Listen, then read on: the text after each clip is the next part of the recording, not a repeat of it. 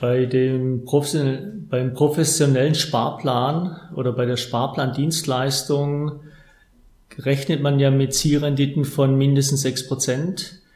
Das heißt aber, wenn ich sechs, sieben oder acht Prozent erreichen will, muss ich gewisse Kriterien auch noch beachten, beziehungsweise muss sie aushalten. Anlagen mit einer Zielrendite von 7, 8 Prozent äh, sind wesentlich höheren Schwankungen unterworfen wie eine Anlage mit 0, halbes oder 1 Prozent.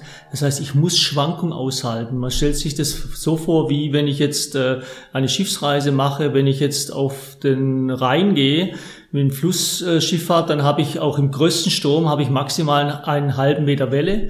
Aber wenn ich äh, in den Pazifik gehe, dann habe ich 10, 12 Meter Welle. Das heißt, so muss man sich einen Sparplan vorstellen, einen professionellen Sparplan. Ich muss eine hohe Welle aushalten können. Und das kann, kann ich natürlich viel leichter aushalten mit kleinen ratierlichen Beträgen von 2, 300, 500 oder 1000 Euro, wie wenn ich 100.000 Euro auf einmal anlege. Da ist natürlich eine Schwankung von 50 Prozent kaum auszuhalten, was, das sind 50.000.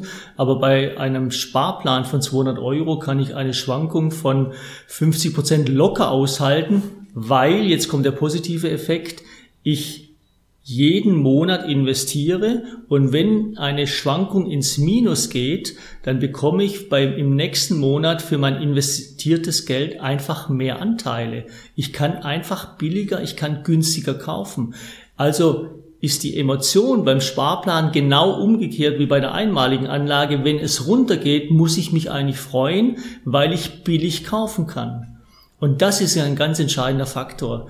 Deshalb äh, ist es wichtig bei einem Geldanleger, dass er auch Sparpläne hat, dass er im Endeffekt äh, sich emotional sogar aufrichten kann, wenn äh, Börsen, wenn Finanzmärkte ins Minus gehen, weil er genau weiß, er kann bei seinen Sparplänen dadurch richtig Punkte sammeln.